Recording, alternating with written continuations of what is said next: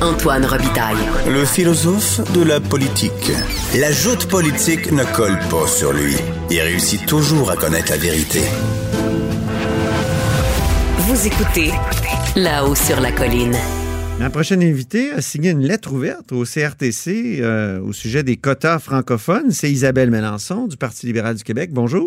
Bonjour à vous. Alors, pourquoi euh, réclamer du CRTC qui applique des quotas francophones? Dans quel contexte ça tombe, là, cette, euh, cette affaire-là? Parce qu'après tout, les quotas sont, sont appliqués actuellement? Oui, tout à fait, mais comme vous le savez sans doute, il y a des demandes qui ont été faites auprès du président, donc du CRTC, auprès de M. Yann Scott, pour qu'il y ait une diminution plutôt radicale là, euh, des quotas de musique francophone sur les ondes radio euh, ici au Québec, mais aussi au Canada. Donc, passant de 65 à 35 hey, C'est radical. C'est radical. C'est radical. Euh, d'autant plus qu'on est actuellement, l'actualité le démontre assez bien l'importance de maintenir et de faire la promotion de la place de notre belle langue française dans notre société. Alors, moi et Hélène David, là, je dois le dire. Oui, c'est vrai. Vous êtes co-signatrice.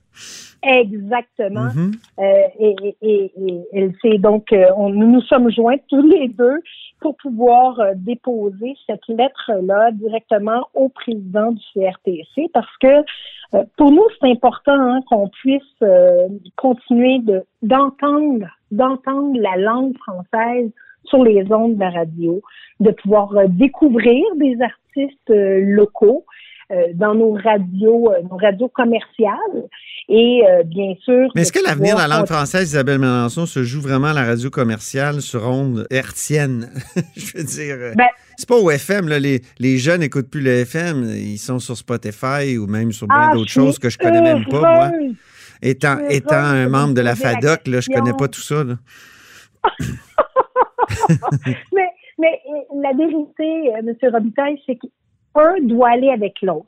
Donc, pour moi, ce qui est important, c'est que notre radio puisse être bien encadrée. Puis là, je, parle, je vais parler aux gens de la FADOC, là, comme vous. Là. Oui. Mais c'est important qu'on puisse continuer à entendre sur nos ondes euh, radiophoniques, bien sûr, de la musique euh, francophone, hein, des, des, belles paroles francophones, mais on va aussi devoir se pencher sur les restrictions aux GAFAM parce que en quelque sorte, ce que les radios demandent sans l'écrire directement, c'est qu'ils disent, nous, on a plein de restrictions, puis on a notre premier compétiteur, qui peut être un Spotify de ce monde, par exemple, qui, eux, n'ont aucune restriction. Ouais. Et c'est là où il y a un problème. C'est là où, de toute façon, c'est un problème qui est tellement plus profond quand on y réfléchit correctement. C'est une question d'équité. Vous savez, j'ai parlé des GAFAM. Ça fait deux ans là, que je ne cesse de parler des GAFAM. Oui, c'est votre mot préféré, Isabelle Mélenchon. Oui, tout à fait. c'est l'équité entre l'équité fiscale, ne serait-ce que pour euh, nos médias, qu'ils soient locaux ou québécois. Mais, là. mais l'erreur originelle, est-ce que c'est pas dans les années 2000, début des années 2000, est-ce qu'on n'aurait pas dû réglementer l'Internet, justement? On peut pas refaire l'histoire. Non. Ça, c'est certain. Puis pour moi, là, je pense que cette problématique-là, certains, certains, moi je me rappelle euh, début des années 2000 euh, d'avoir été attaché de presse euh, d'une ministre de la Culture. Et je me rappelle que certains commençaient à en parler, mais personne ne voyait le phénomène dans sa globalité. C'était nouveau. On n'était pas certain où est-ce que ça pouvait s'en aller. Euh, c'est vrai, c'est vrai qu'au départ, peut-être on aurait dû voir venir, mais je vais vous dire que honnêtement, actuellement, là, sur les GAFAM, euh, je pense par exemple à la France. Cette semaine, il y a une réglementation encadrant justement la taxation des GAFAM là, qui entre euh, qui, va devenir active cette semaine. Là, vous me parlez de taxation, mais tantôt, et votre lettre porte sur les quotas. Euh, quel lien on peut faire entre les deux? Pour moi, là, tout ce qui s'appelle GAFAM actuellement, on doit regarder l'équité. Là, là, je viens de vous parler d'équité fiscale. Mais il y a aussi équité lorsqu'on parle euh, des télédiffuseurs, des radiodiffuseurs qui, eux, là, ils ont, ils ont un carcan assez, euh, assez rigide autour d'eux.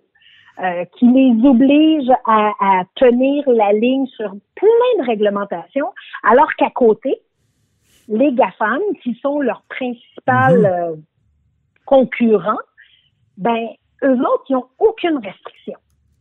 Oui, c'est ça. Alors oui, on se doit, puis c'est pour ça que moi, le mot, lorsque je parle de GAFAM, c'est équité. Équité envers nos radios, équité envers nos médias lorsqu'on parle de l'équité fiscale.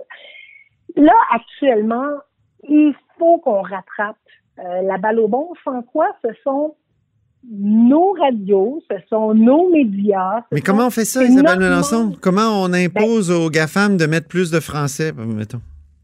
Ben, il y a plein de façons de faire. Et vous savez, euh, comme moi, euh, qu'on va devoir euh, avoir plus qu'un dix minutes de réflexion, là, puis vouloir rattraper. Il faut, se projeter dans l'avenir. Et c'est là où je suis un peu sceptique. Moi, je vous le dis, Bien sûr, sur le CRTC, vous comprenez que moi et ma collègue Hélène David, nous avons écrit euh, directement au président du CRTC pour faire entendre la voix du Québec parce que je suis pas certaine que la, ministre de la Culture va le faire. Euh, elle m'a déjà dit lors d'une étude des crédits que c'était pas son devoir que d'écrire au CRTC. Elle, son devoir, c'était de parler directement avec son vis-à-vis. Mais est-ce que vous êtes euh, le ministre du Patrimoine Est-ce que vous n'êtes pas un peu en retard, Isabelle Mélenchon et, Hélène David, parce que l'Assemblée nationale l'a demandé par motion donc, le mois dernier, d'exiger au gouvernement du Canada qu'il détermine des quotas justes et équitables en matière de contenu original québécois et francophone et qu'il les inscrive dans la loi sur la radiodiffusion. Donc, euh, ben, vous ne faites que répéter ce que l'Assemblée nationale a déjà dit. Ben moi, il me semble, euh, M. Robitaille, que trop fort casse pas. OK. Parfait. non, mais non, mais vous me dites, ben, OK, une fois que c'est fait, il faut arrêter, il faut s'asseoir sur nos mains. Non, moi, je hmm. pense qu'au contraire, on doit continuer. Puis j'invite euh, tous les partis euh, de, l'Assemblée nationale à écrire au CRTC. Ils l'ont un peu fait avec la motion. Mais moi, ce qui, ce qui me surprend, là, euh, Isabelle Melançon, c'est qu'il y a un projet de loi, le C10, qui a été déposé. Puis, euh, c'est au fond une façon pour le fédéral de vraiment mettre, terminer ou, euh, euh, comment on dit au hockey, compléter la mise en échec en matière de culture. C'est-à-dire qu'ils vont, ils contrôler toute la culture et il restera plus d'espace pour l'État québécois, alors que le Parti libéral, dans le passé, Jean Charest, 12 septembre 2008, il faut rapatrier la culture. Même, il parlait du CRTC à l'époque. Euh, Dominique Anglade a parlé de souveraineté culturelle récemment. La CAQ, euh, dans son fameux projet nationaliste pour le Québec de 2015, même affaire, souveraineté culturelle. Il, utilisait le mot de Bourassa, ce fameux concept. Mais pourquoi on n'en parle pas à Québec actuellement? Pourquoi le Parti libéral, qui a quand même euh, et Anglade et, et dans, le passé, et Bourassa qui l'ont réclamé, pourquoi on n'en parle pas et qu'on ne fait que réclamer des quotas euh, francophone que, finalement un autre palier de gouvernement applique? Ben, deux choses l'une. Merci de le souligner, hein, parce que Dominique Anglade, au mois d'octobre dernier, on a reparlé de souveraineté culturelle. Avec, euh, avec la nouvelle chef, avec Mme Anglade, on a souligné l'importance justement d'aller réclamer cette souveraineté culturelle-là. Je veux juste vous rappeler tout de même qu'on est actuellement en pandémie et euh, l'espace l'espace commun pour euh, pour euh, l'opposition officielle est un peu euh, difficile à gagner. Mais je veux juste vous dire, vous avez probablement entendu plus souvent le mot souveraineté culturelle dans la bouche des libéraux que dans la bouche des caquistes depuis deux ans. Mm-hmm. Parce que du côté de Nathalie Roy, du côté du gouvernement caquiste, on n'a pu jamais utiliser ou réclamer la souveraineté culturelle, alors que nous, de notre côté, au Parti libéral du Québec, euh, on en a parlé, on va continuer à en parler, on va continuer à mettre ça en lumière parce que oui, vous avez raison de dire que on doit avoir les leviers pertinents pour euh, protéger, promouvoir euh, continuer l'épanouissement de notre culture au Québec, qui, vous le savez, là, définit notamment notre identité. Je comprends, mais je veux dire, quand vous étiez au pouvoir là, sous Jean Charest, il y a eu une lettre écrite par Christine Saint-Pierre en 2009.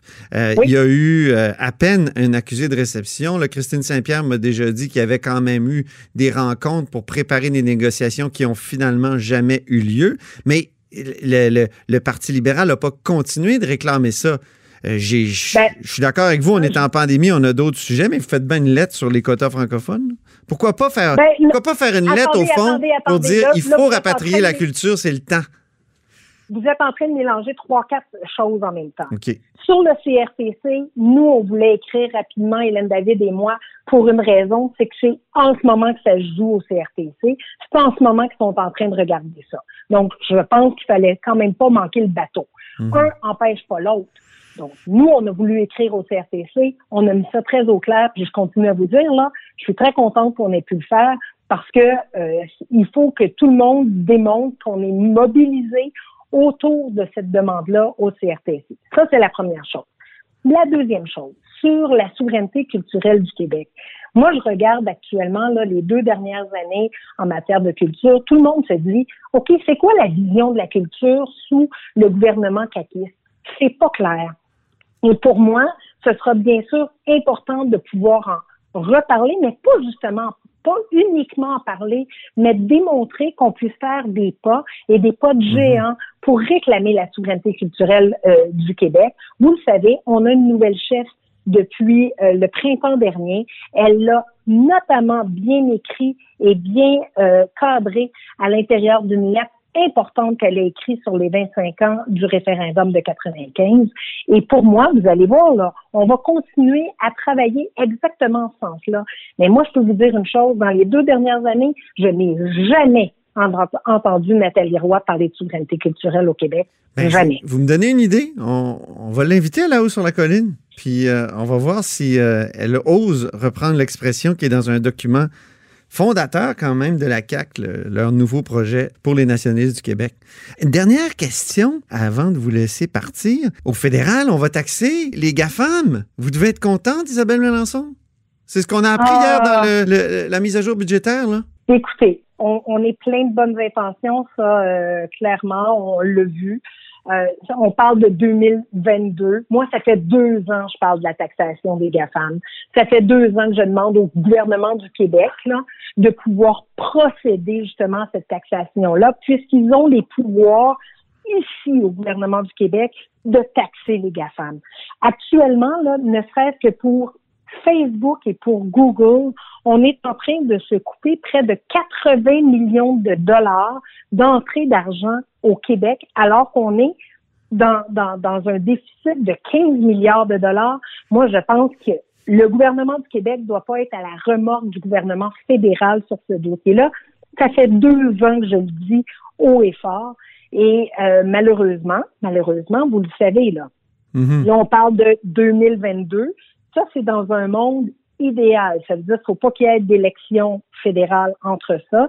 Il faut que les partis, euh, parce que rappelons-nous là, que le, le, gouvernement euh, actuellement est minoritaire, donc il faut que les partis d'opposition soient d'accord. Bref, je, 2022, là, moi, ça me fait craindre Vous êtes sceptique? une chose.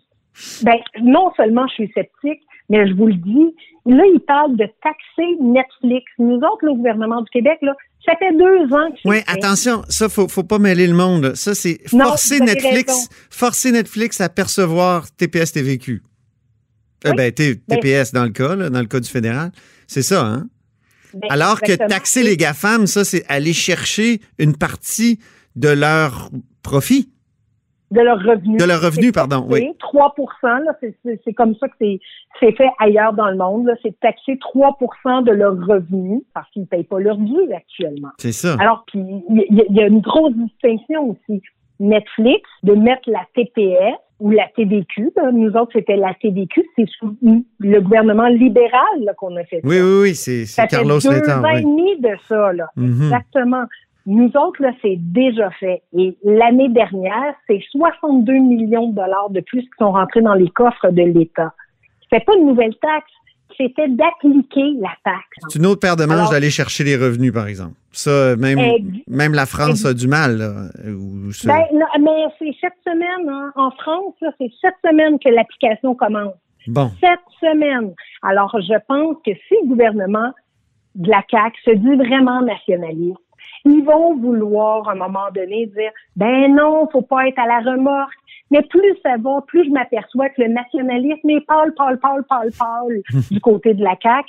Ils ne veulent pas le faire. Moi, je suis très fière d'avoir été avec Carlos Letao euh, dans l'ancien gouvernement où on a commencé pour Netflix, où on avait mis la table pour s'en aller avec euh, le 3% pour taxer les GAFAM. Et cette taxe sur les GAFAM-là, là, c'est les milliardaires de la Californie qui doivent payer. Ben oui, je sais. Alors qu'on a un trou immense, un déficit, on peut faire payer les milliardaires qui sont en Californie. Puis à la place de ça, ben, le gouvernement du Québec se cache derrière Ottawa puis dit ben on va attendre Ottawa. Ben, Pas juste Ottawa, euh, derrière l'OCDE aussi. Et derrière l'OCDE aussi. Merci. Tout l'argent qu'on perd actuellement, là, c'est terrible pour le Trésor québécois. Merci beaucoup, Isabelle Mélenchon, euh, députée de Verdun et critique en matière de culture et bien d'autres affaires. bonne journée. Au revoir, bonne journée. Et c'est ce qui met fin à La Haut sur la Colline en ce mardi. Merci d'avoir été des nôtres et surtout, n'hésitez pas à diffuser euh, vos segments préférés sur vos réseaux. Et revenez-nous demain.